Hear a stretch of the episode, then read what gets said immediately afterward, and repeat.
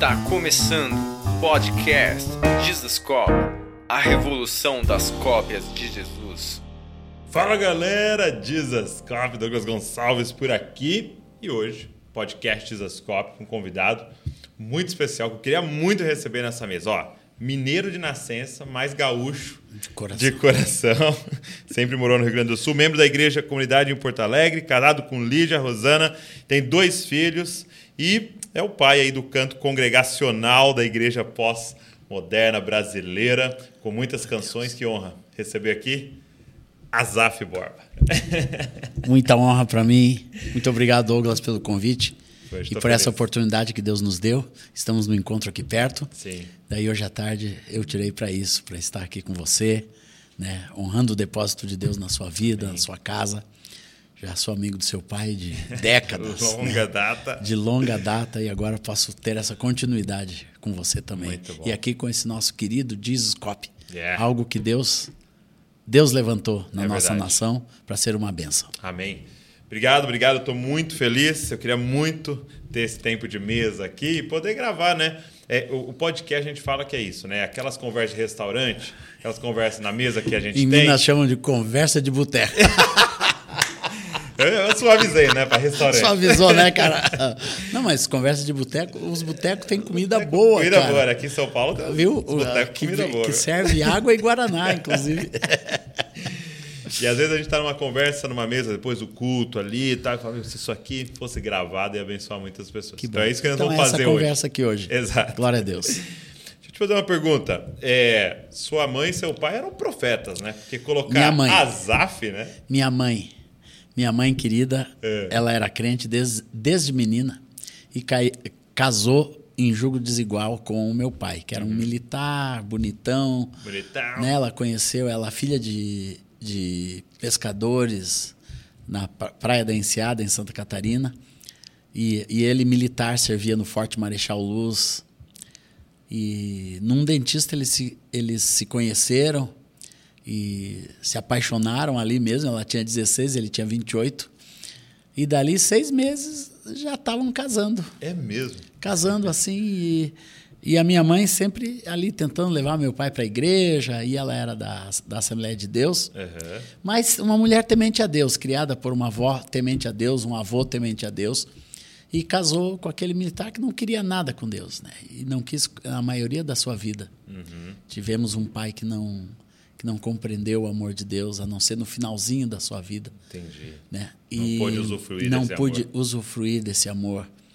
Daí a mãe sempre semeou e quando ela engravidou da primeira gravidez ela teve um sonho e, e onde ela via um menino com um livro aberto cantando e aquilo foi muito nítido para ela e ela acordou e disse eu vou pegar um nome de salmos para o meu nenê e foi lá abriu na Bíblia caiu em cima Salmos de Asaf Uau.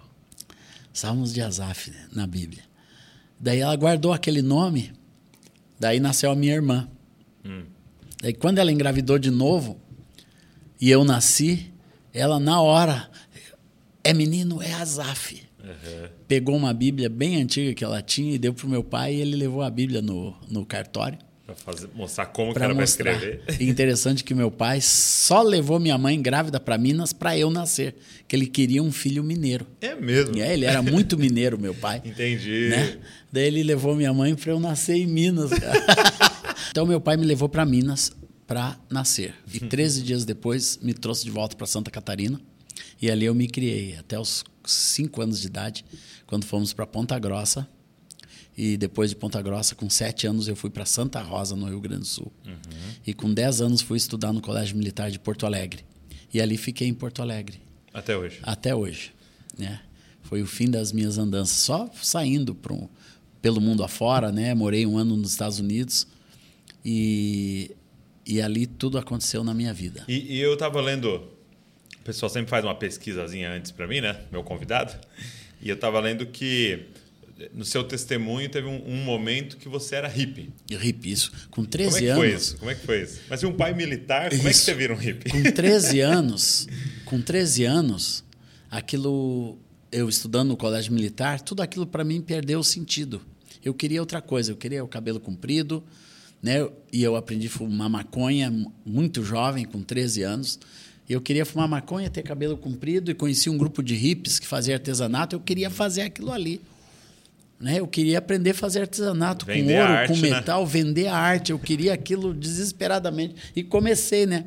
Em vez de estudar, eu ficava ali com os hippies aprendendo a fazer metal, cortando couro. E aquilo me cativou com 13 anos de idade. Aquilo era o meu futuro. Já tocava violão, Uhum. participava das rodinhas ali de bar, de, de praça. Ali eu morava no centro da cidade, um antro de droga. Assim, É mesmo? Um antro, por todos os lados tinha droga. E aquilo ali eu não escapei. Então, e aquilo me tirou a vontade de estudar. Eu saí um dia, cheguei em casa e disse: não vou mais na escola, com 13 anos de idade. E aí? Daí me- meus pais não fizeram nada, não não evitaram, não teve uma posição, não teve não, um troço de me pegar pelo cabelo e me falar, levar "Você para vai, acabou." você vai pronto, não tem esse negócio de desistir, né? Então eu tive isso com muita força essa essa conivência com a desistência, né? Que nessa idade é é inviável, né? E aquilo me fortaleceu demais para ir para o outro lado Pra rebeldia. para rebeldia, para total rebeldia. E você deixou? E Cabelão? deixei, daí a minha vida era o que eu queria. Sexo, droga e rock and roll, iniciando na vida sexual, né? Aquilo ali tudo deturpado, tudo errado. Mas foi o meu início de vida até os 16 anos. Até os, então você ficou três anos Três ali anos e realmente inteiros. fazendo a, a, a- Me tornei um ótimo artesão, Um artesão, vendia bem meu vendia material. bem.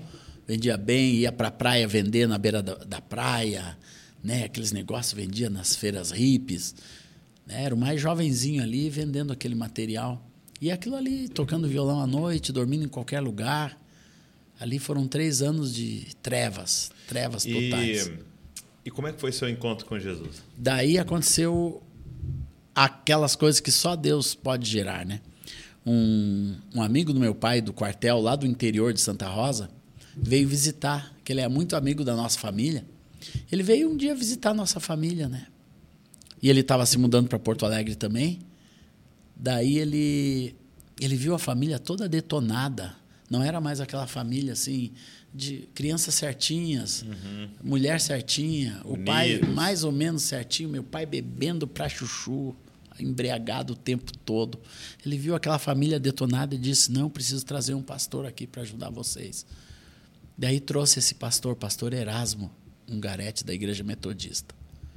Desse pastor veio com a esposa, conversou com a minha mãe, que tinha. Minha mãe, ela foi na igreja Congregação Cristã do Brasil até quando nós tínhamos 11 anos. Depois ela se afastou e foi para o Espiritismo. Daí esse casal disse para minha mãe: Não, vamos voltar para a igreja. E carregou minha mãe de volta para a igreja. Ok. E lá minha mãe teve um reencontro com Jesus. E aquele reencontro promoveu oração, busca de Deus pelas nossas vidas, né? pela família. E aquela igreja começou a orar. Estava acontecendo um pequeno avivamento ali naquela igreja. As pessoas metodistas estavam sendo batizadas com o Espírito Santo Uau. naquela igreja metodista. E parte desse avivamento era, era buscar pessoas, né? E esses pastores foram na nossa casa e trouxeram minha mãe. E, e esse pastor foi duas vezes para me, para me ver e eu não abri a porta para ele. Uhum. Né? E ele ficou na porta batendo as duas vezes. Eu estava dentro de casa, eu vi pelo olho mágico, mas não abri a porta. Era a minha rebelião total contra Deus, contra a igreja, contra tudo. Mas naquela segunda vez que ele foi, minha mãe ficou muito revoltada que eu não tinha aberto a porta e ele e ela me levou à força para a igreja. Andou três quilômetros pegando meu braço, magrinho, né? É mesmo. Magrinho, minha mãe radical, né? O que não teve de força para me manter na escola, ela teve para me levar para a igreja. Uau. Graças a Deus. cara. e ela radicalizou e me levou. E ali eu conheci aquele pastor e ele me disse: Olha, eu vou te pôr junto com uns jovens. E foi lá e me levou para um grupo de jovens. No culto, assim, se sentou perto seu... Não era nem culto, era uma reunião com oito jovens, assim, que eles faziam sábado à noite. E eu sentei ali, né, e a menina que liderava era uma moça chamada Esli Regina, doutora Esli Regina, uma psicóloga hoje bem conhecida. E ela pegou o violão e disse: Tu tua mãe disse que toca violão, toca aqui para nós. E começaram a cantar Santo Espírito, enche a minha vida, por, pois por Cristo eu quero brilhar. Então eu já comecei com violão na mão. Não era nem crente ainda, não tinha experiência nenhuma com Jesus. Me deram um violão na mão para cantar Santo Espírito, enche a minha vida. Olha o que, que eles me colocaram para cantar, cara. Não pode brincar com esse tal de Santo não Espírito. Não pode com essas coisas. Você perde acontece. Não, não, Santo Espírito enche a minha vida. Eu tocando Santo Espírito enche a minha vida ali. Primeira música que eu toquei com aqueles jovens ali. É. E, o, e ali, com o amor daquelas pessoas, eu comecei a conhecer Jesus. Foi um processo de mais uns três, quatro meses. E, Até e agosto. Aí você começou a Isso ir, era abril. E voluntariamente ou ainda e não? voluntariamente. Aí você começou a gostar. Daí eles assim, disseram, ó, oh, Azaf, amanhã nós vamos tocar... Não, domingo que vem nós vamos tocar aqui na igreja, no, no culto da manhã e da noite. Tu pode nos ajudar com o violão? Pô, eu não fazia nada na vida. Deu assim, ele disse, eu, claro, claro, vou vir. E eu lembro que nessa primeira vez que eu voltei no culto, eu encontrei um traficante no ônibus do meio. Pegava dois ônibus para ir para lá. E no ônibus do meio, eu encontrei um cara que me deu maconha. Eu fui do, chapado para a igreja. Meu Deus. Meu primeiro culto, eu fui chapado. Nesse primeiro cara. domingo? Nesse primeiro domingo que eu fui, o cara tava. O diabo estava ali me esperando na parada, às 8 horas da manhã, cara, para me dar um baseado. E eu fui, mas, mas Deus é maior que isso. Deus é maior que isso. Deus é maior que isso. Na vida de qualquer pessoa, não importa.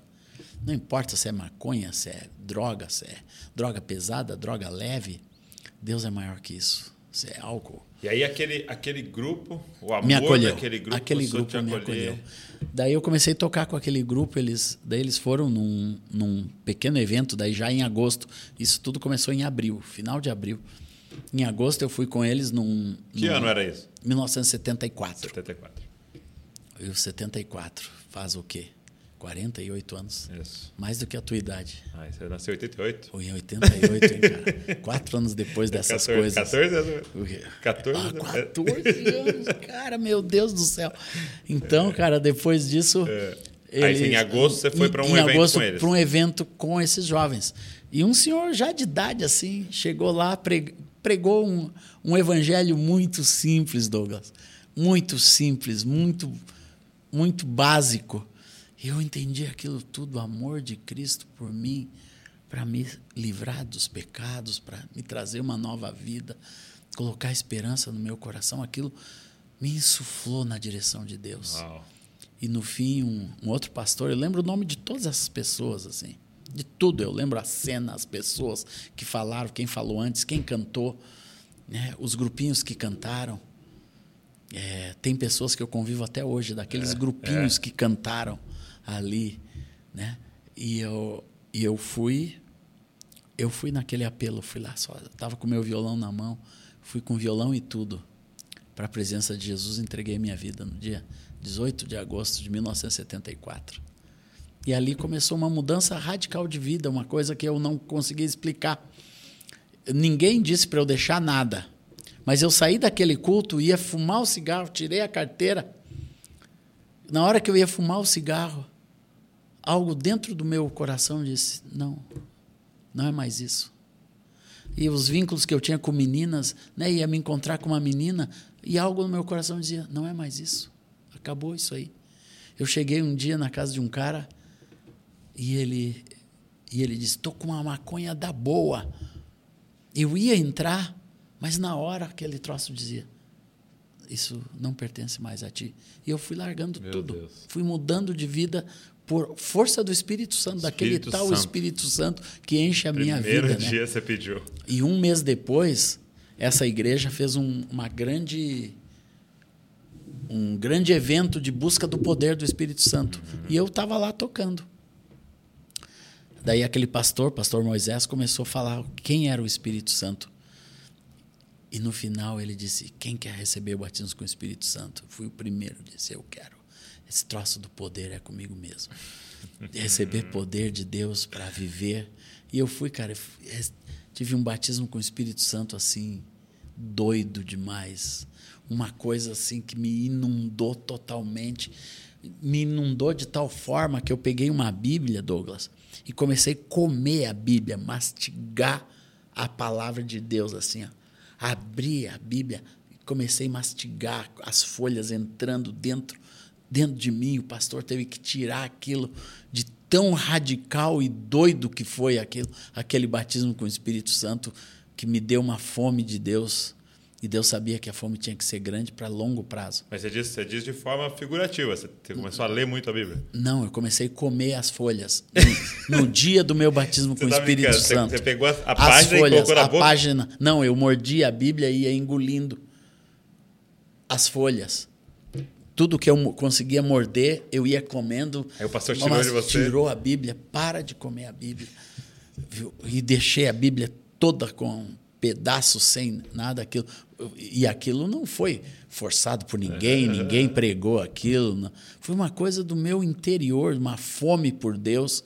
E naquele primeiro ano, daí sim eu, eu tinha fome da. Bíblia e compunha as primeiras músicas, os primeiros salmos da Bíblia com intensidade. Daí chegou um missionário. Isso, nós estamos em 74. 75, eu comecei a viajar com os meus pastores. O meu testemunho era tão forte e verdadeiro que eles disseram: não, onde nós formos pregar, nós vamos te levar. E eu entrava no ônibus com eles, viajei o Brasil todo um ano inteiro, 75, inteirinho, todos os meses eu ia para alguma cidade com esses pastores, falando do Espírito Santo e do testemunho da minha vida pelo nas igrejas metodistas. Isso ainda dentro da estrutura metodista. Sim. Daí, depois disso, chegou um missionário, Donald Stoll. Missionário americano chegou e ficou na nossa comunidade. A comunidade estava se formando, mas era um avivamento dentro da igreja metodista. Ele gostou daquilo, que ele vinha da igreja menonita nos Estados Unidos. E, e gostou de ver uma igreja tradicional se renovando daquele jeito e disse: Não, vou ficar por aqui. E ficou. Ele era um organista de primeira categoria, assim, músico, né? já, já veio com aquela musicalidade. E ele foi, foi quem me discipulou assim para começar a compor, para começar a usar as minhas canções para a igreja. Que eu não que eu escrevia as músicas em casa, lia a Bíblia, escrevia uma música e não tinha o que fazer com elas. Esse missionário ele foi direcionando isso para o congregacional, fazer músicas para a igreja cantar. É, ele que te ele falou que me, disso. ele ele que me não não falou disso. As ações dele nos levaram a compor canções para aquele grupinho Uhum. assimilar. E canções fáceis que eu pudesse ensinar quando viajava com os pastores. Uhum. daí isso foi foi 75 76 77 esse missionário voltou para os Estados Unidos quando ele estava lá ele me mandou uma um cassete dizendo: Olha, eu conheci um amigo aqui que ele tem um estúdio de gravação e ele topa produzir o nosso disco, ele faz tudo para nós. A gente falava de vez em quando que aquelas músicas a gente um dia ia gravar. gravar. Mas eu não pensei que era no ano seguinte, né? 77. Em 77, esse missionário me pôs no avião, mandou uma passagem só de ida. 77. 77. Estados Unidos. Quando eu acordei, eu estava chegando em Nova York, cara, num Meu voo da Deus. Panam. Viu, com um violão nas costas e uma mochila, só. Só, sem uma muda de roupa, sem, com 100 dólares no bolso. E eu chego lá em Ohio, lá pro interiorzão dos Estados Unidos, começamos a ensaiar um disco. Se transformou no disco Celebraremos com Júbilo, que vocês Foi podem primeiro, mo- mostrar aqui. Dá pra né? aparecer, né? Já para Olha aí, ó, dá editores aparecer aí. aí. Disco Celebraremos com Júbilo. Tem a capa bonitinha no Spotify, em alta resolução. E, o, e- esse missionário, então, nós, nós dois pegamos todos aqueles cânticos que a gente tinha feito, tudo da palavra. Tudo, cânticos da palavra Ok. congregacionais. Quais eram assim? Faça. tinha. Celebraremos com júbilo a tua vitória. E em nome do nosso Deus, hastearemos pendões, celebraremos com júbilo. Dom e Asaf, 1978, né? 1978. Muito bom. Celebraremos com júbilo, é o nome do disco. Uhum. E ali tinham vários cânticos assim, o Salmo 117, muitos salmos, né? Efésios 1, Deus nos escolheu em Cristo antes da fundação do mundo para sermos santos e irrepreensíveis perante Ele, em amor nos predestinou para Ele. Então vocês colocavam melodia. Melodia na, na, palavra. na palavra. Li, ipsis literis, como, como estava lá. Ah. E, e, essa foi a base do, daquilo que depois começou a se chamar cântico congregacional, que Sim. são cânticos inspirados na palavra, fáceis para a igreja para a igreja assimilar. E assim tava... começou o Azaf que vocês conhecem. eu estava olhando aqui né, no, na, na internet a, as músicas, né? E é incrível porque as músicas é, que vocês compuseram, você compôs, é, são músicas que atravessaram muitas gerações. Né? Ah, é, até hoje, Morada, Guedes, todos esses caras ainda gravam minhas é, músicas. É, aqui, ó, Jesus em tua presença, eu sei que foi pago um alto preço. Isso. Só para te adorar, isso. digno de glória, infinitamente mais, não vou calar meus lábios. Tudo isso aí tá aí. De... Exato. Tu canta desde criança esses cânticos. tem alguns que você fala assim, mas você vai dar harpa. Não, não. E já tem meus cânticos na harpa. Sabe Pediram autorização para dois cânticos, alto preço, Jesus em tua presença. Tá é na mesmo? harpa cristã. Tá na, harpa cristã. na nova harpa cristã. Pode imaginar isso? Nem nos meus sonhos eu pensaria, né, cara? Sim. E eu acho lindo isso, porque quando você está lá no seu quarto, no seu, no seu, secreto, e você compôs uma dessas canções, Puxa. talvez numa folhinha ali, você não estava falando assim, olha, vou, vou compor não, um negócio daqui aqui. 40 anos continuar cantando. Que vai, isso aqui Por exemplo, vai... Jesus em Tua Presença, eu ah. compus em 1986. Como é que foi? Ali no quarto da minha casa, esperando minha esposa chegar, eu já era casado, me preparando para um congresso depois você pode ver no livro a história por trás da música. Eu tenho. Tem quantas músicas lá que você fala? 60 músicas. Lá são 60 músicas. 60 músicas que, você... que eu conto as histórias no livro, a história por trás da música. Tá, depois você coloca na tela para mim também? Tá. A, a capa do, do, livro. Isso. E ali, o, nesse livro, eu conto essa história. Uhum. Deus estava me preparando para ir no encontro de avivamento que eu tinha sido um dos primeiros grandes congressos que eu fui convidado para ir em Brasília, das comunidades, né? Quando estavam começando as comunidades se reunir para adorar a Deus em Brasília, uhum. debaixo da liderança do Robson Rodovalho, do uhum. César Augusto, dois pastores, um de Goiânia e outro de Brasília. Então, nossa comunidade sempre era convidada e, e esse ano eu fui convidado pela primeira vez para dirigir o louvor. E eu e eu eu estava ali orando, pedindo, Senhor, o que, que eu posso levar de novo já? Né? Eu só canto outras músicas, cantava músicas da Maranata Music, os nossos cânticos mais antigos, cantava, uhum. né? Mas algo novo de Deus. Aí na mesma hora assim veio no meu coração, eu sentei no piano que eu tinha recém comprado, uhum. um piano novinho, eu sentei e comecei. Jesus em tua presença, dois acordes simples. E o terceiro acorde, reunimos-nos aqui. Pronto, já tinha Ré, Sol, Lá. Jesus em tua pré-sol, reunimos Lá maior e Ré de novo. Contemplamos tua face e rendemos-nos a ti. Vamos colocar um menorzinho. Pois um dia tua morte. Né? Daí já foi, fui elaborando. E aquilo foi crescendo no meu coração. E o véu que separava. Deus, eu fui é escrevendo, escrevendo, aquilo jorrando no meu coração. Quando a Rosana chegou, eu estava no só pra te adorar. Ela entrou na casa, chegou no quarto e disse: Que música é essa? Que Deus está me dando agora, Deus está me dando agora. Ela sentou do meu lado, nós começamos, e começamos, e começamos. Né? E aquilo veio com lá do interior, assim, uma coisa linda de Deus. Viu? Surgiu assim da. E eu levei aquele cântico e foi amor à primeira vista em Brasília. Com a igreja. Foi dali disseminou, foi Brasil inteiro.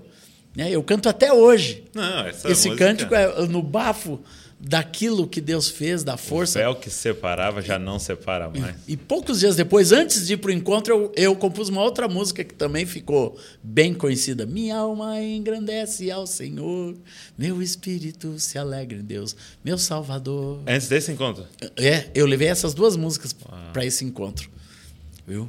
A, a, impressão que eu tenho, como essa, é, só para te adorar, é, a impressão que dá, assim, é que é uma música, não sei se é, é uma música que já existe no céu. Não, o que eu digo sempre é assim. E ela é liberada na terra para aquela. Cara, eu tenho exatamente esta, esta frase que você falou. É, tem música sendo cantada no céu. Sim. E Deus coloca ouvidos que Captam. que captam uma dessas músicas. Eu, eu nem todas as minhas músicas têm essa intensidade, Uhum. mas teve músicas que teve essa intensidade, que era alguma coisa que o céu estava cantando, Sim. que veio direto do trono de Deus, como tem músicas do Ademar que tem essa Sim. mesma característica, do Bené, a único que é digno de receber, da Ana Paula Valadão, é, Preciso né, de Ti, Preciso de é. Ti, que cada um de nós, o Morada, o, o Alex Vilas Boas, cada um de nós ouviu Sim. uma partezinha do céu. Não é tudo que nós fizemos Sim, na vida, eu já escrevi mais de 700 músicas. São mais 700? Mais de 700 canções gravadas, são quase 600 músicas. Né? E outra 100 que fica ali no óleo só, Tá ali, e tá que ali. eu dei para alguém e nunca gravei. Né? E o... Legal. Mas teve músicas que, que foram ouvidas no céu. Tem uma música que é só o nome de Jesus. Jesus, Sim. Jesus, Jesus. Esse cântico já está gravado em mais de 10 línguas. Só o nome de Jesus. Sim. Né? No, e tem alguns países do Oriente Médio que eu sou conhecido como a pessoa que escreveu esse cântico, de tão relevante que esse cântico É ficou. mesmo? Porque só diz o nome de Yeshua.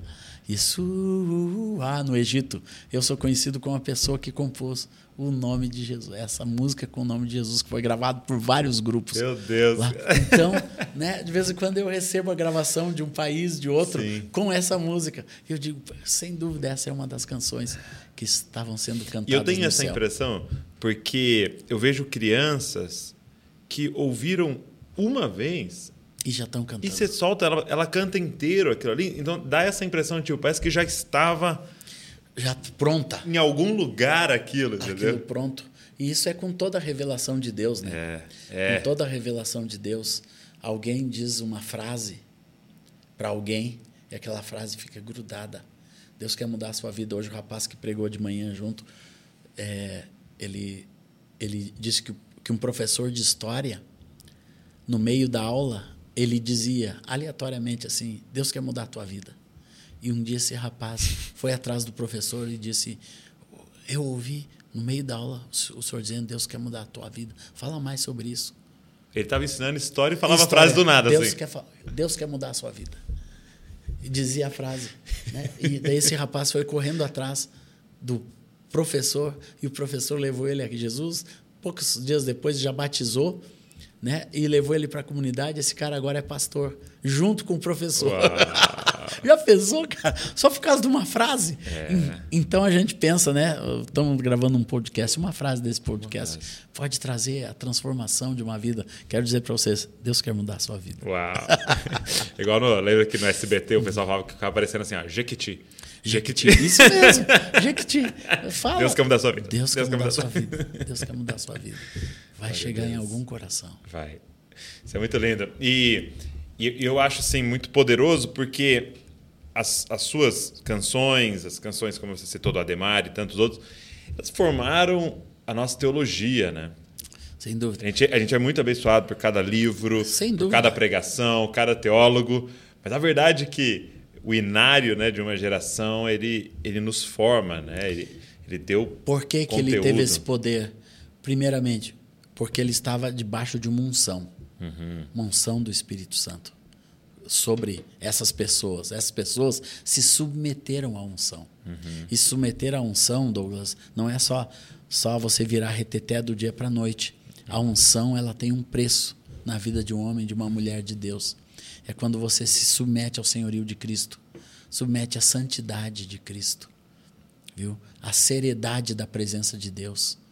Deus, Deus gosta de gente que leva ele a sério, né? Que valoriza a presença de Deus. A presença de Deus é uma coisa séria na vida de uma pessoa.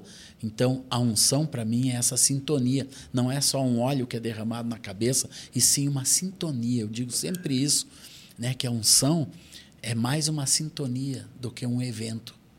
É quando você sintoniza, sincroniza a sua vida com Deus, com a verdade Entendi. de Cristo e com a palavra. Quando você sintoniza, está em sintonia, as coisas começam a acontecer. O que você canta, o que você fala, o que um Jesuscope, são trabalhos em sintonia com Deus. Que você sintonizou alguma coisa que estava no coração de Deus e começa a acontecer. E assim foi a nossa música. Foi uma música, primeiro, sintonizada com Deus, segundo, sintonizada com a palavra. Por que, que, ela, que ela formou? Né? Que ela formou, né? foi formador de coração, não foi só de opinião. Foi formador de fé, de princípios, de valores, porque é base da palavra. Tudo, Que é a verdade a tem poder, verdade né? cantada, como eu falei, né? Cantar a palavra de Deus, ensinar a igreja a cantar a palavra de Deus. Então, isso, isso debaixo da unção, po- podemos dizer outras coisas debaixo da unção. Mas quando você, debaixo da unção, proclama a palavra, meu irmão, sai de perto. Aleluia. Você proclamou a verdade, poder a duplo. resposta, né? Glória a Deus. E terceiro, nós acompanhamos isso com a vida. Viu? Como um irmão, um querido amigo, né, o Nelsinho da Oni Music, Uhum. me, me encontrou essa semana lá, na, na, lá em Campinas. Ah, com, com o diante do trono. Isso, com o Diante do Trono, e ele disse: Cara, o que eu admiro na tua vida é que a tua vida é sem BO. sem BO, Ótimo, sem ótimo. Ótima boletim, definição. sem boletim Boletim de, de ocorrência. ocorrência. Já passaram 47 anos e não teve BO ainda. Nenhum BO em nada, em nenhuma área. Graças a Deus, Senhor. Isso é, é a vida de Deus. De Deus. E a vida de Deus. Então, o que leva um ministério e o, o que aquele ministério faz, não é só o que você fala, proclama, mesmo debaixo de unção, porque mesmo o homem ungido, às vezes, ele não é aprovado por Deus por causa dos BOs, Da conduta. da conduta. Por causa dos boletins de Dos ocorrência boletins de ocorrência que ele deixa acumulados. acumular na vida. Então, assim, esse cuidado, e, e, e isso não é um mérito meu, eu, Sim. eu reconheço, não é um mérito meu. Sabe, é um mérito do discipulado que eu tive. Eu fui discipulado por esse, por esse pastor, Erasmo, toda a minha vida, e do seu companheiro Moisés Cavaleiro de Moraes. Esses irmãos me discipularam a vida inteira. Então, deixa, eu- deixa eu fazer uma pergunta, então. Pra Vai, gente vai firme. ter até Senão eu fico falando aqui. Não, não, não, Vai. mas é que eu quero, dentro disso, eu quero que você responda então de forma é, Concisa. Concisa aí e sistemática pra gente, assim, o que vier no seu coração. Como faz para ter um ministério de 47 anos? Como né? faz? E que vai ter 50, 60 anos. Porque é, nós estamos falando de algo que você começou em 74, 75, 76, e nós estamos aqui conversando. Em, em Entendeu? 2022. 22 e que Glória está a Deus. vivo ainda. Amém, você está indo para Manaus depois aqui ministrar. Isso mesmo. Entendeu? É, como faz? Porque não é uma corrida de 100 metros, é uma Não. maratona a vida com É Cristo. maratona. O ministério. Viu? O Eu que vou você te- elencaria para gente? Eu vou te dizer. Eu vou falar de cinco alianças. Tá. As alianças da longevidade, eu chamo isso. Tá? Tu pode escrever um livro depois. Beleza. Depois do meu, porque eu já tá quase lançando meu livro. Eu prefiro vender o seu. cinco alianças da quando longevidade. você for lançar, você vai voltar aqui. Claro. Vai gravar, nós, mesmo. nós lança aqui. Com muita alegria, com muita honra. Primeiro, é, aliança com Deus. Ok. Você saber que tem uma aliança com Deus, que você é uma aliança de pertencimento. Não é uma aliança só de caminhada, é de pertencer. De saber que você pertence a Deus. Que não sou mais eu quem vive, Cristo é quem vive em mim. Esse viver que agora eu tenho na carne, eu tenho pela fé no Filho de Deus, que me amou e se entregou por mim. É pertencer a Cristo, deixar s- sua vida, a vida própria, ter essa aliança com Deus Você está falando de um casamento. de um mesmo. casamento, Uma noiva com um de uma noivo. noiva com um noivo, né? De você saber que tem coisas que você deixa de fazer, deixa de ter, deixa de comprar, deixa de ver, deixa de, de, de realizar na vida, porque você pertence a Deus. Então, uma aliança com Deus. Segunda aliança, uma aliança com a igreja. Porque Jesus, a, a igreja é a construção de Cristo. É a grande edificação de Cristo nesse mundo. Ele edificou a sua igreja, fez dela uma igreja forte, que as portas do inferno não prevalecem contra ela. E você se junta em uma aliança com a igreja. Não é uma aliança de, de fazer, de simplesmente frequentar uma igreja. É fazer parte de tudo aquilo que representa o construir a igreja. Então, desde novinho eu aprendi que a minha vida e o meu ministério não era para ter frutos físicos, né, de gravação, de visualização, de venda, de recurso, de dinheiro, okay, de okay. sucesso, não, mas era ser um participante, um colaborador da construção da igreja. Ah, entendi. Viu? Então, tudo Porque que você às vezes faz. um resultado individual nosso pode atrapalhar a construção da igreja. Claro, sem dúvida alguma. É baseado num homem só, né? não é uma pluralidade, não é uma coisa que envolve, que valoriza outras coisas. Eu estou aqui porque eu valorizo o que Deus fez na sua vida e eu quero fazer parte, a te ajudar a construir esse negócio. Viu? E, o, e, e ter esse amor pela construção, pela edificação, pelo Ok. sustento. E isso envolve na vida, quem tem uma aliança com a igreja, nunca quer saber nada do mal, dos podres da igreja. Ok. Tu quer proteger a igreja. Uhum. Tu quer mostrar a igreja sempre pura, santa, irrepreensível diante de Deus e do mundo. Então, isso me faz entrar em todas as igrejas. Durante toda a minha vida, as portas foram se abrindo. Não tem denominação aonde Você não foi? aonde eu não vou. N- Não tem, inclusive as mais fechadas me chamam, É. né? Como o irmão R.R. Soares, É eu vou ministrar legal. lá, sou amigo pessoal dele, dos filhos, né? E tem as portas abertas para ministrar. E, e igreja católica, eu vou ministrar em igreja católica. É escandaliza os irmãos, mas eu tenho uma palavra de Deus e o que Deus me deu não escandaliza eles de jeito nenhum, porque porque você come- consegue no meio das mesma forma que eu fui no meio dos coptas no Oriente Médio, dos ortodoxos, e Deus foi abrindo essas portas no meio das mais das igrejas mais fechadas do mundo, mas era a igreja com suas distorções, com seus problemas, que eu não concordo com tudo, você não concorda com tudo, mas Deus me fez entrar porque tem um amor puro à igreja. Então você está dizendo que essa aliança com a igreja é a gente transicionar desses meros consumidores para alguém que assume uma responsabilidade por ela. com a igreja, uma responsabilidade de vida, de amor. Ok. Tudo que eu faço é para a igreja. Em nome do Senhor Jesus, eu vou Amém. ser sempre um construtor. É uma, é uma aliança de construção. Isso é é a segunda Tá. aliança.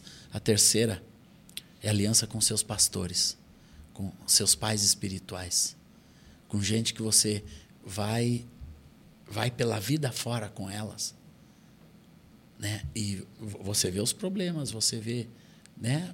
As deficiências são homens, mas você nunca rompe essa aliança, deixa essas pessoas inferir na sua vida, te cuidar, às vezes te disciplinar, pôr o dedo na tua cara, dizer senta um tempo, não, toca o teu instrumento mais baixo, né? Você está gritando Aí, muito. baterista. É, vo- você está gritando muito, Ok. não grite tanto e vão corrigindo pela vida fora. Ó, eu vi um post teu que não estava muito bom, você tem que corrigir isso. Então, esse discipulado prático eu tive na minha vida com os meus pastores e nunca interrompi esse processo. Você disse para mim que uma vez que você tem os mesmos pastores, Mesmo pastor, esse pastor Erasmo e o amigo Moisés. dele, o Moisés, foram as pessoas que me cuidaram a vida inteira. Vida inteira. até morrerem. Eu estava com eles nos dois, lá no túmulo, dando tchau para eles. Um 2020, outros 2021. Uau. Eu fui com eles até o fim das suas vidas, honrando a vida deles, um Uma aliança com a sua uma aliança com a paternidade espiritual. Essa é a terceira aliança que muitos rompem. E, e como é que foi para você? Porque muita gente está nos ouvindo. Ah, mas poxa, meu pastor lá falha, o meu. Não, os meus Entendeu? também falharam. E aí? E como é que era esses processos? Era. Sempre tinha alguma aliança coisa tá acima. acima. Mesma coisa que num casamento. Assim, a Rosana já falhou, a sua esposa já falhou, e você já falhou com ela também. Bem e, mais do e- que ela comigo. E eu com a minha esposa inúmeras vezes, né? Mas vocês não quebraram a aliança. É.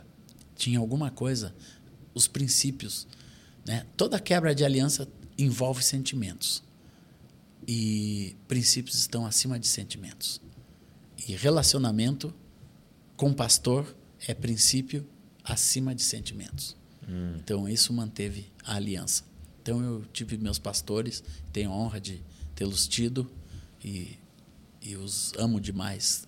Escrevo sobre eles, falo sobre eles, conto as histórias deles e o quanto eles foram importantes para a minha vida. Então, essa é a terceira aliança. A quarta aliança é a aliança com a família, Uhum.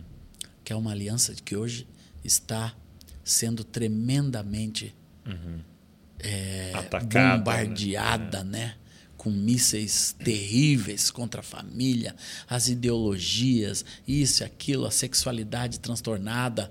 E tudo isso tem, tem atrapalhado demais o bom andamento que se tinha do, daquilo que nós sempre amamos, que é a família. E muitas vezes um ministro também começa a fraquejar nessa aliança com a família. E quando eu falo da aliança com a família, eu falo da família que da onde viemos e da família para onde vamos. Nossas esposas, filhos, né, para a próxima geração. Então, o homem de Deus que quer ir longe, ele tem que guardar essa aliança. Ele tem que honrar pai e mãe. E depois ele tem que amar sua esposa como Cristo amou a igreja, e a esposa ser submissa ao seu marido e viverem uma vida do jeito que a Bíblia manda, não do jeito que o mundo prega, mas do jeito que a palavra de Deus nos ensina, que é o lar cristão, filhos crentes, obedientes à palavra de Deus. Nós vamos passaremos à vindoura geração os louvores do Senhor e o seu poder e as maravilhas que fez. Nós transmitiremos então essa aliança com a família, o quarto, quarta aliança que a gente tem que guardar e a última aliança é a aliança com o nosso chamado. Nós sabemos o que Deus, para o que Deus nos chamou Uau. e proteger esse chamado, prosperar esse chamado, né? deixar esse chamado ser ser ser amparado pelo corpo, pela igreja, submeter esse chamado ao corpo de Cristo, tudo isso a gente deve fazer com o nosso chamado. Todas as coisas me são listas, mas nem todas me convêm por causa do chamado que Deus me deu. Eu não posso mais fazer qualquer coisa. Eu não posso mais falar qualquer coisa. Eu não posso mais agir de qualquer forma na minha vida, porque eu tenho um chamado a responder. Eu sou representante legal de Deus nesse mundo. Ok. Uma pessoa chamada por Deus se torna comprometido com profundidade. Então, guardando essas cinco alianças, No- nessa última do chamado, você já, sua história, você teve assim é, propostas e tentações de Inúmeras abandonar o seu chamado? inúmeras propostas. Eu sou jornalista formado. É mesmo? Sou, sou jornalista formado. E eu trabalhei na Rede Globo. Trabalhei na, na TV educativa também. Fui supervisor de rádios. Né? E, e, e a carreira jornalística sempre me encantou. Claro que eu me formei mais tarde na vida, com 47 anos, já, já vai fazer 20 anos. O, e o, mas eu nunca deixei que isso me tirasse do foco do meu chamado. Eu sabia, quando eu me formei em jornalismo, que Deus queria que eu continuasse sendo aquele Azaf que ele podia contar comigo para qualquer coisa, que o jornalismo seria algo mais na minha vida. Uma ferramenta Uma ali. ferramenta a mais, como foi no Oriente Médio. Eu, eu já estava difícil de entrar no Oriente Médio como turista, né? E depois com uma credencial internacional de jornalismo que eu consegui tirar na Bélgica, me facilitou a entrada pelo mundo afora. Então eu Olha só, era um viajo- passaporte. É um passaporte de i- quase imu- imunidade. Qualquer lugar que eu vou, eu sou jornalista. Eu, mesmo nos Estados Unidos, né? Qualquer coisa que encrenca lá, tá ali minha credencial vermelha, bonita. Credencial internacional de jornalismo. Entendi. Então aí houve aí uma, uma tentação, uma, proposta de. uma proposta, né, de até voltar para a televisão, de até voltar para a televisão, mas nada Sim. disso foi mais forte que o chamado. Eu tinha que Muito lindo. proteger e prosperar o chamado. E- E, o e- jornalismo foi até prosperidade para o chamado. Pro chamado, né? viu? Era Deus Era guiando Deus nisso. guiando. Porque daí, depois de, de me formar em jornalismo, eu comecei a querer escrever. Daí escrevi meu primeiro livro, segundo livro, terceiro livro, quarto livro, quinto livro, já tem cinco livros. Te despertou. Né? Me despertou, Quais me são ensinou. eles, esses livros? Primeiro, Adoração, Quando a Fé se Torna Amor. Tá. Que já é traduzido para o espanhol, duas versões em inglês. Então, galera, você vai pôr na, na tela para mim, ó. tá? Então, adoração. Adoração, também traduzido para o árabe. É mesmo. Tem, tem as cópias em árabe. Posso até te mandar uma foto de cada um desses, Se puder, seria lindo. dessas cópias. Né? Depois teve um que eu escrevi para o meu filho quando ele completou 18 anos. Chama-se De um Pai para os Seus Filhos. Conselhos primordiais para uma vida bem-sucedida. Quando ele completou 18 anos, ele tinha entrado na faculdade, tinha ficado meio já Entendi. estava um ano e pouco na faculdade, aquelas ideias da faculdade confundindo ele. estavam confundindo. Daí eu sentei com ele e escrevi uma carta dos princípios que eu, que eu gostaria que ele guardasse da nossa casa. E escrevi esses 12 princípios nessa carta. E essa carta gerou esse livro. Daí eu Que tra- traduzi esses princípios da carta em um livro chamado De um Pai para os Seus Filhos. Muito bom. Né? E, o, e o terceiro livro é o livro da história por trás da música. Uhum. E o quarto livro está saindo agora, é Alianças, quando a fé se torna compromisso. Que legal. São essas cinco alianças, Muito bom. viu? E tem mais vindo e, aí? E tem mais, tem outro chamado... Quando que sai da aliança? Agora, nos próximos meses. Ok. Estou há Lá dois meses. Maio, junho. Por aí. Tá. Daí vem o próximo que chama-se A Jornada, que é a história da minha vida, que eu já escrevi todinha, né? Contando todas essas histórias. Que lindo. Detalhadamente. Então, Douglas, longevidade, guarde essas cinco alianças, Muito bom. viu? Você, eu ou qualquer pessoa dos que estão aqui nos ouvindo. E, e, uma coisa que eu percebo, assim, né, na minha própria vida e de toda a galera que está ao meu redor, assim, ministerialmente falando, é, é que, assim, a nossa vida com Deus, essa- essas alianças que você citou, são elas que nos trazem até aqui, nos dão autoridade para ministrar, nos deram o conteúdo Sim. daquilo que nós estamos ministrando. Nessas alianças tem tudo. Tem Exato. um pacote inteiro de Deus. Tem o pacote da presença de Deus, do lugar secreto, Aham. da vida de adoração no relacionamento com Deus. Tem a vida do corpo, de comunhão na vida com a igreja, de amigos, Sim. de relacionamentos. Né? Falamos tanto do seu pai, né? Sim. Sou amigo do seu pai de muito tempo. Né? As Nós fomos juntos né? para o Japão, tudo por esse Verdade. alianças né? Ele me conhece, ele sabe quem eu sou, eu sei quem ele é. Eu vou num congresso quando ele me chama, sem pestanejar, eu sei quem é, o que prega, o que fala, o que vive. Por que tá fazendo É, aquilo? Por que está fazendo aquilo? Né? Não tem nenhuma preocupação. Então, essas alianças com a igreja, aliança com seus pastores, são as pessoas do convívio íntimo de submissão e autoridade. Você está debaixo Uhum. de autoridade, de gente que você reconhece que são autoridades na sua vida. Né? Isso aí. O- Uhum. Mas, mas o que eu acho interessante é assim, que essas alianças e tudo isso que acontece, ele, ela acaba dando um resultado, né? Sem a canção, a pregação, o ministério. E aí é, você começa a trabalhar esse resultado. Então, por exemplo, no caso de quem canta, até quem prega também, é, começa a te convidar e aí você Ah, vai sim. ministrar nos lugares e servir. Sim. E você percebe que eu até gosto daquela da história de Noé, que ele é, sai da arca e ele planta uma vinha, né? E a plantação daquela vinha, aquela vinha nasceu o resultado, né, de algo que ele fez, uma plantação dele, é, e de repente ele se embriaga com o resultado, né? Com resultado. isso E ele mesmo. se perde no resultado. Porque agora, por causa do resultado, eu começo a não ter mais tempo para meus amigos, não ter mais tempo para os meus pastores, não ter mais tempo para Deus, não ter mais tempo para minha família. E aí, aquilo que me trouxe esse resultado, lá na frente eu não tenho mais. E como Acabou é que você fez comprometendo os filhos, né? os Acabou filhos e a- tudo? A, família. As alianças, né? As alianças. Como é que você fez para nessa jornada não deixar estes grandes resultados é, não atrapalhar essas alianças? Bem, primeiro, esses resultados sempre foram submetidos à autoridade espiritual, né? Meus pastores acompanhavam de perto os resultados e eu deixava eles acompanhar Uhum. Ok. os resultados. Primeira coisa foi essa, não ser um resultado Você, não pegou para eu- você que aquilo? eu administrei sozinho. Uhum. Então, e depois quando veio a esposa para minha vida, eu já tinha resultados, ela começou a me ajudar administrar esses resultados com a Uhum. vida em família, com a vida em casa, com a vida sexual. Tudo isso Tudo. é administração, né, de quem você é, de não se deixar exposto, né, por esse mundo afora viajando por tudo quanto é canto pelo mundo, né, em lugares perigosos, né, para um homem solteiro. Né, uma vez eu tive que ser tirado porque eu, porque eu estava ao ponto de ser ser atacado por mulheres, um, um vagão na Rússia indo para a Sibéria, de repente o, o meu vagão comigo sozinho como homem se encheu de meninas. O cara veio e disse: "É tudo prostituta, vão sair daqui, sai daí agora que elas vão te atacar". E atacam mesmo. Viu? Então, é, a vida, a nossa vida tem que aprender a se proteger. Nesse mundo e as alianças protegem. Entendi. Cada uma delas protege numa área. Sim, sim. Protege de Muito área lindo. diferente. Uma área diferente. Aliança com a igreja, a comunhão dos irmãos, está sempre junto com gente.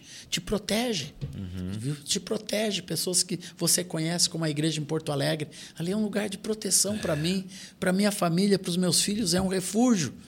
É uma igreja que, que nos conhece por dentro, por Sim, fora, sim. por tudo. Conhece o cheiro. Ali eu não sou famoso. Ali eu não ganho quer oferta. com Ninguém quer tirar foto comigo, eu não ganho oferta, nada, nada ali, assim, mal vendo meu material ali, né? É, né? Quando é muito relevante. Onde que ninguém tem seus livros? Lá. ninguém- lá em Porto Alegre, não, graças a Deus, quase todo mundo tem. Mas, mas, mas é um lugar de proteção. Muito bom. É um lugar de proteção. Como é, que, como é que começou a igreja? Você falou para mim da metodista. Da metodista. Mas daí, é a comunidade de Daí, Porto Alegre. essa comunidadezinha metodista, eh, essa igreja metodista, uma igreja de um bairro de Porto Alegre, ali aconteciam as reuniões de avivamento. Uhum. Mas ali também a doutrina começou a se expandir na vida desses pastores. Ok. E aconteceu alguns fatos de, de que esses pastores resolveram não batizar mais crianças Uhum. que estão nos cânones da igreja metodista. Entendi. Eles acharam que aquilo não tinha uma base clara. Eles bíblica. lendo ali, eles entenderam Lendo, diferente. Entenderam diferente. Não vou entrar no mérito, Não, não. mas foi aquilo que que causou o maior conflito. Não foi o batismo com o Espírito Olha Santo, só, nem o avivamento, nem expulsão de demônio, mas foi o ba- foi a foi negar que o batismo infantil era uma doutrina bíblica plausível. Ok. Então isso causou o conflito que fez com que esta esse essa reunião de avivamento, que era uma reunião dentro da igreja metodista, tivesse que acontecer com esses pastores fora da igreja metodista. Hum. Então teve essa ruptura e para nós foi uma transição e que para mim nunca foi uma ruptura verdadeira, porque eu continuei transitando no meio da Uhum. igreja metodista até hoje, aqueles bispos que eram os bispos dos conflitos, eu continuei sendo amigo deles Legal. todos, né? Né? Indo nos congressos metodistas e convivendo com os metodistas, parte desse dessa intensidade que eu tive com a igreja. Sim. Então a igreja, para mim, ela é intensa sempre. Então, foi necessária essa ruptura? Foi. Foi para a continuidade do que Deus queria fazer. Hoje são mais de 150 igrejas que estão dentro do nosso E, e convívio. cada lugar é, é um nome? Ela tem um nome diferente? Não é? A igreja do Senhor Jesus na cidade. Pronto. Mas é uma aliança de igrejas. é uma aliança de igrejas, de lideranças, E, de e jovens, lá de louvor. em Porto Alegre e em outras localidades ela tem essa mesma característica, Essa mesma de ser característica. igrejas nas casas. nas casas, muito centralizadas no discipulado. Sim. Todas as pessoas são discipuladas. Não é um método, Sim. é um ensino. Tá. É e um qual ensino. que é a, a- assim, a base principal desse ensino? A base principal é que diria? que toda pessoa precisa de um vínculo, de uma junta, de um ligamento Tá. para que a igreja possa cumprir o seu próprio aumento, sua própria realização, Efésios 4. Ok. né? Ali está a base do que nós cremos, de que todo, todo o corpo bem ajustado, Bem ajustada pelas juntas. pelas juntas e ligamentos, né?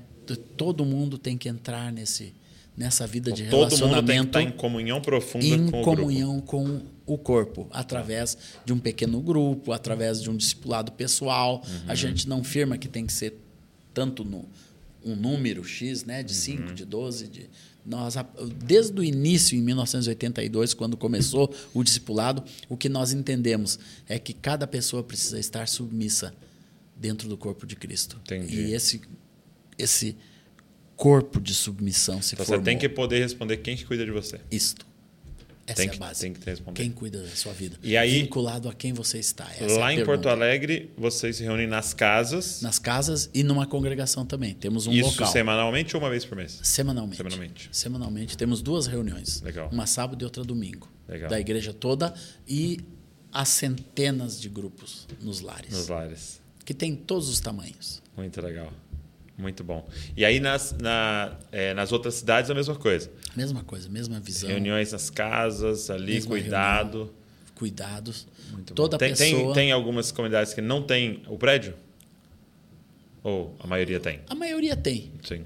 A maioria tem prédios alugados ou cedidos, ou um garajão. Legal. Assim. né? Tem Muito gente bom. até que se reúne no meio das árvores, onde não tem muita chuva. Então, essa. E essa liga de igrejas. Essa liga de igrejas. Não é, não é considerado uma denominação, né? Não, É uma não, a gente é um, uma irmãs, comunhão. igrejas irmãs e Irmãs. muito bom. Que lindo. E uma, e uma coisa que eu ia te perguntar, acabou que a gente foi de assunto em assunto, mas eu queria voltar nas músicas, é que para mim uma, uma grande marca das, das suas músicas, e talvez das músicas dessa época, que marcaram uma geração, era o fato delas serem cantadas na primeira pessoa do plural. Né? Elas não eram cantadas, não tinham tanto eu e meu, né? É. Elas tinham muito nós, e o Nós, nosso, e conjugando os verbos na primeira pessoa do plural, É, né? Essa pluralidade é fruto das alianças, né? Sim. Essa é fruto. E, e, e, e foi bem nessa ideia de eu estou escrevendo uma música para que o corpo de Cristo cante. Sempre. Essa, pelo menos eu como compositor, Uhum. eu primei em fazer algo que eu pudesse identificar com a igreja como um todo, não Tá. com uma coisa pessoal. Por exemplo, o próprio Jesus em tua presença. é, Jesus em tua presença, reunimos-nos. Aqui. É um verbo difícil, né? Mas, É, então, porque acaba sendo difícil às vezes de. Que eu percebo até no. mas já nasceu assim, viu? Eu te confesso, já nasceu assim. Sim. Com o nós. Não é uma coisa pessoal. É, eu não estou cantando sozinho essa Não, música. são nós todos, né? Próximo eu sei, e na força do Espírito Santo nós proclamamos aqui. Nós Que proclamamos, pagaremos. pagaremos o preço de sermos um só coração em Jesus. Sim, Então esse- essa pluralidade está dentro dessa visão das alianças. entendi. Da segunda aliança da igreja, nós juntos fazendo alguma coisa para Deus. É, porque hoje aconteceu agora nessa última temporada, assim, você percebe que um, um é, uma ênfase novamente no lugar secreto, que é uma Sem coisa dúvida. muito legal. Muito positiva. né? De a gente falar, não, entra no seu quarto, fecha a porta e aprende a buscar o Ah, Senhor, Senhor. ali Isso. sozinho. Isso é muito poderoso. E acabou que muitas pessoas começaram a compor músicas, né, para esse lugar, né, para esse, pra, que era uma expressão desse lugar. E nesse lugar acabou que algumas canções eram eram eu, né? Meu, porque eu estou falando ali Muito. a sós com Deus, né? Só que a gente está muito trazendo e cantando lá na igreja, né? Exatamente. Daí fica um monte de eus Exato. querendo fazer uma coisa plural, né? Então, Sim. foi uma ênfase de agora, né? Sim. Não, e eu acho que existem aquelas canções realmente para eu cantar claro. no meu devocional sozinho ali alguma. com Deus. Eu E tenho aquelas canções canções assim pro- também. Sim, sim. Mas as minhas a maioria dos meus cânticos são são para Deus primeiramente. Fiel é tua palavra, meu Senhor. Uhum. Perfeitos teus caminhos, meu Senhor. Aqui primeira pessoa, eu sei em quem tenho crido, mas é alguma coisa que eu estou conversando com Deus, é um papo Aham, com Deus. Sim. Então eu tenho muito essa ênfase quando eu converso direto com Deus, né? Às vezes eu uso a primeira pessoa, Do mas singular, uma aham. grande parte você pontuou bem. É, eu É- percebi é isso. nós. Isso é maravilhoso. É nós. É o nós. goiano fala. É nós, É né? nós. Na foto. Desliga para mim o, o ar um pouquinho. Tá. Um pouquinho frio aqui. E Cara, esse ar frio sabe o que, que me dá sono, cara? É mesmo? É, meu te- corpo quer se aquecer. ele quer, Ele tá buscando calor em algum lugar. quer pensar, tá vindo um gaúcho aí, vamos pôr no último. Que nada, que não. Deixa eu te fazer uma outra pergunta sobre então a missão, né? É, eu estava lendo aqui que é Bridges of Love, Bridges of Love. Pontes do Amor. Pontes de amor. E, e você tem assim um, um amor, porque constantemente quando eu te encontro você me fala sobre isso, pelo Oriente Médio. Ah, sim. Quando é que Porque- nasceu isso, esse, esse amor assim, por esse eu- povo? Eu vi assim o quanto, por causa da língua, Hum. o, a igreja como um todo foi deixando o Oriente Médio assim. Sim. Não, lá é do Islã. Mas daí eu comecei a visitar lá e descobri que não era, cara. Que tinha um remanescente de milhares de irmãos de igrejinhas preciosas. Uhum. Né? E eu comecei a ajudar essa gente a adorar, a gravar, a produzir música, Uhum. É a produzir videoclipe.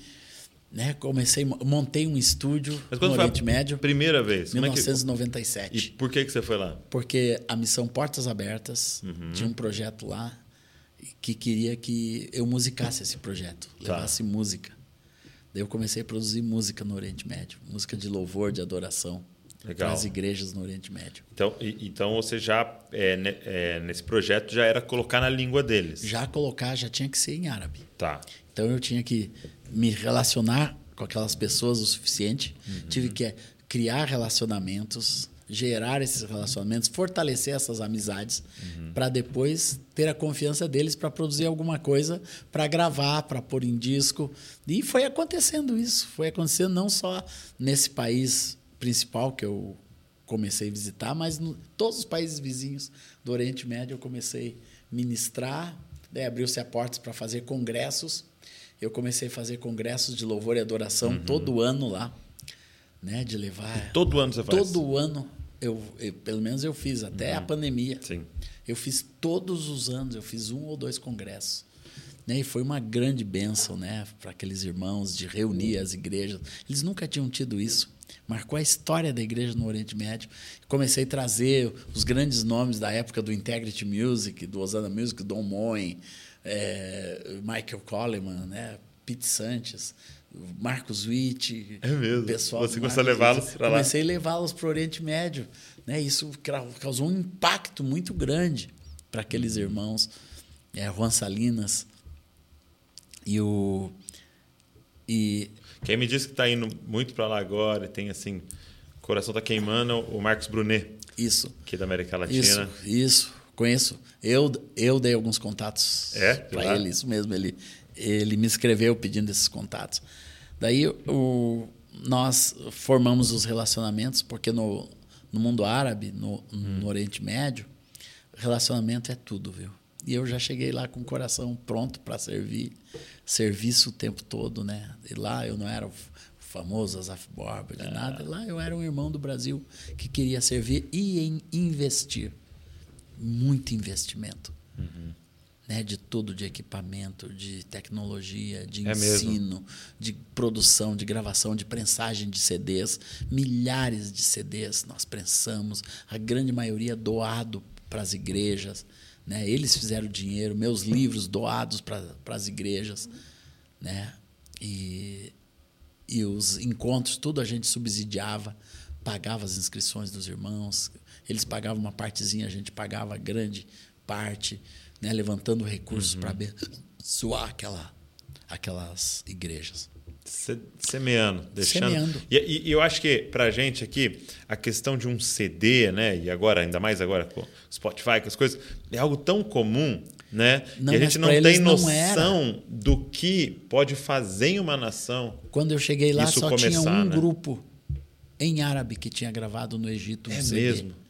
E nós gravamos o outro, e o outro, e o outro, e o outro, e começamos com essa cultura. E outros vão começar, que e nem foram vocês, mas começam, foram que não inspirados. fomos nós, mas usando o nosso estúdio, né, que era um estúdio solitário lá, de produção de música cristã no Oriente Médio, uma coisa que nós montamos junto É com mesmo, vocês montaram um estúdio lá. um estúdio junto com o Integrity Music, e um bom estúdio. Uhum.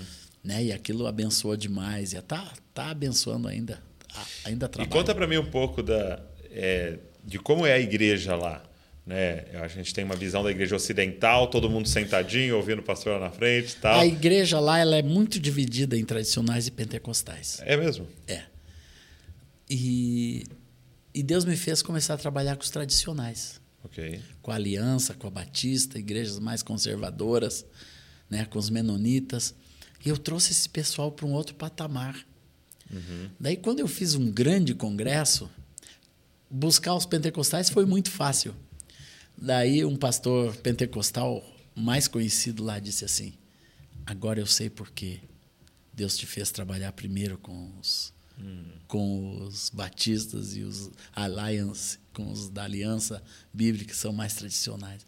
Porque senão eles nunca estariam aqui, se só fosse nós fazendo esse projeto.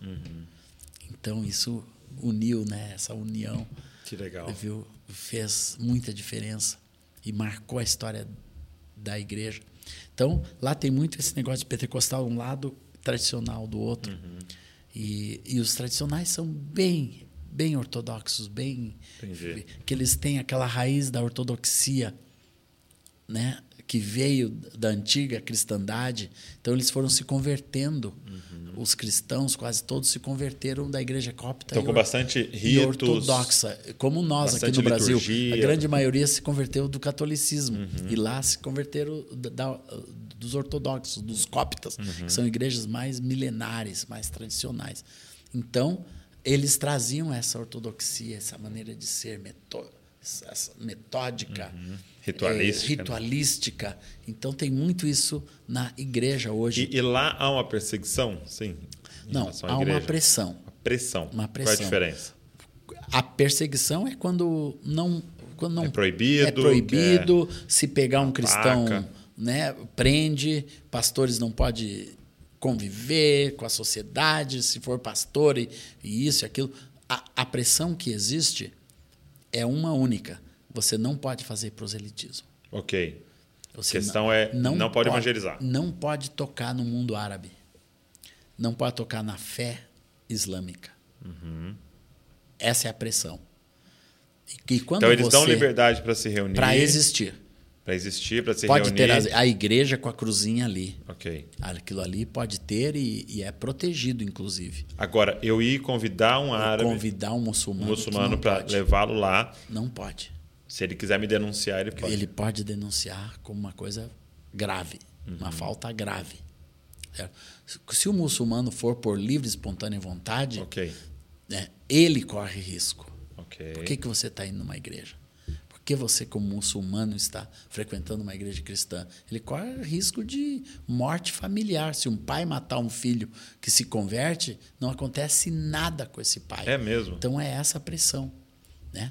Se uma menina se converte, um irmão mata ela, não acontece nada com esse moço. Porque ela se converteu, ele vai provar isso, né? Ela se tornou cristã, ela largou a nossa fé, abandonou Alá e o Islã. E isso causa morte mesmo, causa muito transtorno. A pessoa tem que ir embora. Uhum. Né? E, e esse é um problema.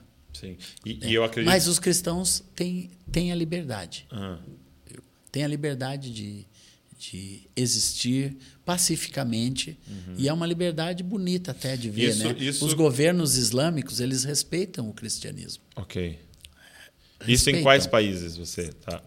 Ah, você falou do Egito, né? né é. da, na Jordânia. Jordânia. Na própria Palestina tem igrejas, né? Nos, uhum. nos, nas, nos locais onde os palestinos governam, na, nas, na Cisjordânia. E na Você Síria, já foi em algum que há perseguição? Que não é só a pressão, mas que há essa perseguição? Já. Eu não vou falar só para não expor. Tá, tá bom. Né? É, o fato de que lá existe perseguição, mas tá. tem alguns países do norte da África, eu vou generalizar, Sim. que perseguem a igreja. E aí você, aí aí já é mais uma igreja subterrânea, já é mais, mais uma igreja under, underground. Tu vê pouquíssimas igrejas, uhum. assim quase nenhuma igreja oficializada, um templo. Um prédio com a é, cruz. Mas existe a igreja, que são as pessoas. Essa, uhum. essa tem em todo lugar. Muito bom. Em e eu acredito que, que a música aí, nesse contexto, é um poder muito ah, grande. Sem né? dúvida. Ainda mais agora todos, você envia para alguém. Principalmente nesse lugar que tem muita perseguição à igreja, que não é só pressão, mas a igreja é perseguida. É, a música ela é primordial. Foi o que me levou lá foi eles ter contato com a música que eu estava produzindo na língua árabe. Eles disseram: queremos que você traga essa música para nós. Uhum. É, daí eu levei os CDs, cassetes, tudo e visitei esses grupos, todos, todos nas casas. Todos nas casas. Eu percebo que há uma uma benção muito grande, né, sobre o Brasil, né? Porque o Brasil, ah, é. o brasileiro é extremamente amado, né? É. por causa do futebol, por, por causa de, de, não se ter, ter envolvido em claro conflitos. Que a gente, nesses lugares, mesmo nós, assim como brasileiros, a gente tem que respeitar Sim. essas regras. Uhum. Porque senão você expõe todas as pessoas, tanto os islâmicos quanto os cristãos. Então, tem que ser tem que respeitar as regras. Você Mas não a pode gente tem uma abertura, né? Num... Pode... Ah, sim. Você não pode chegar evangelizando. Ah, sim. Ah, não, eu vou, eu vou, vou para a praça lá não, agora. Não, não. Isso esquece, não é assim. Você tem que crer no sobrenatural de Deus, tem que crer nos meios, né? Uhum. né? Muito No- bom. Acreditar nos meios e os meios que Deus nos deu, CDs, videoclipes, coisa que a gente conseguiu pôr na, nas televisões. né? Isso tudo foi poderoso nas mãos de Deus e ainda é. Os bom. próprios livros, né? É, com 47 anos de ministério, quais são seus sonhos? Meus sonhos? É, daqui pra frente. Assim, ó, eu tenho o sonho de, né, de ver meu, principalmente meu filho, porque minha filha é especial e, Aham. e vive conosco, meu filho formando família, ter Ok. filhos, né, uma próxima geração. Esse é um sonho que temos, ajudá-lo nessa caminhada. E, mas eu tenho um sonho de continuar proclamando a palavra de Deus pelas nações da terra Pelas nações. porque tem muito, o, o mundo está muito, ainda a seara é, é grande e os trabalhadores são poucos. E eu, graças a Deus, me preparei, eu falo outras línguas, né? Sou formado em fala? inglês. Eu estudei espanhol na universidade, falo fluentemente o espanhol, Uhum. então eu consigo me comunicar. Então todo mundo hispano, eu prego e canto Uhum. em espanhol. O mundo em língua inglesa, no Oriente Uhum. Médio, eu uso inglês abertamente. Já canto em árabe, uma grande árabe? parte do meu repertório, assim, muitas músicas. Dessas músicas bastante conhecidas nossas aqui, E- você traduziu em árabe. Não, eu traduzi músicas mais simples. Ah, tá. Né, que Porque falam tem a questão também, né? do entendimento, músicas que são mais fáceis de compreender dentro, porque, por exemplo, é, Algumas das nossas tem linguagem. né? O véu que separava não separa É. mais, eu preciso de um contexto grande para entender, né? Tem uma música que eu, que eu, que eu, que eu traduzi, Eu Nasci para Adorar. Lá a palavra nascimento é só para fato de sair do útero. Uhum. Não pode dizer assim que eu, que eu nasci Figurativamente. figurativamente. Então, é meio que eu Então, fui criado para. eu- não, é, é, eu existo. Eu existo. Daí nós, nós tivemos que trocar por eu existo para Interessante, adorar. né? né? Por causa dessa conotação, não pode dizer nasci. Né? Então tem muitas coisas quando Uhum. se traduz música para cantar que tem que ver essas coisas, né? Entendi. Então isso eu fui aprendendo com Fala, fala uma, um pedacinho de uma música, você sabe algum de cor aí, em árabe. Imla hayati min mesdika. É, enche minha vida com tua glória. Muito bom. Kulayaumin bin mazidin min mesdika. Cada dia mais e mais com a tua glória. Uau. Imla buyutana min mesdika. Enche a minha casa com tua glória. Kulayuman bin mazidin min mesdika. Cada dia mais e mais com a tua glória. Toda a língua confessará. Toda. Imla hayati. Não, vamos ver. Ana Urgito Liabudak. Eu nasci para adorar. Eu existo para adorar. Eu desisto pra adorar. Eu- Ana Urgito Liabudak. Urgito Liolin Ismakathamin. É, Eu nasci para adorar. Para proclamar a glória do Senhor. Eu nasci para adorar. Muito bom, muito bom. Glória a Deus. Incrível.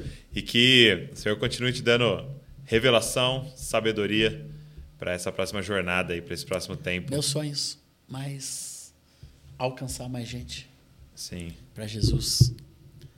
Mais discípulos, formar pessoas, né? Eu estou numa época de formar, de fortalecer Uhum. novos ministérios, novas pessoas que precisam conhecer o Senhor, líderes, né? Líderes. Temos uma crise de liderança, de uma liderança muito fraca na igreja, sem fundamentos. Então a gente que Deus deu ferramentas Uhum. profundas, sérias, ferramentar essa nova liderança, por exemplo, com esse livro tem das alianças, Aham. né?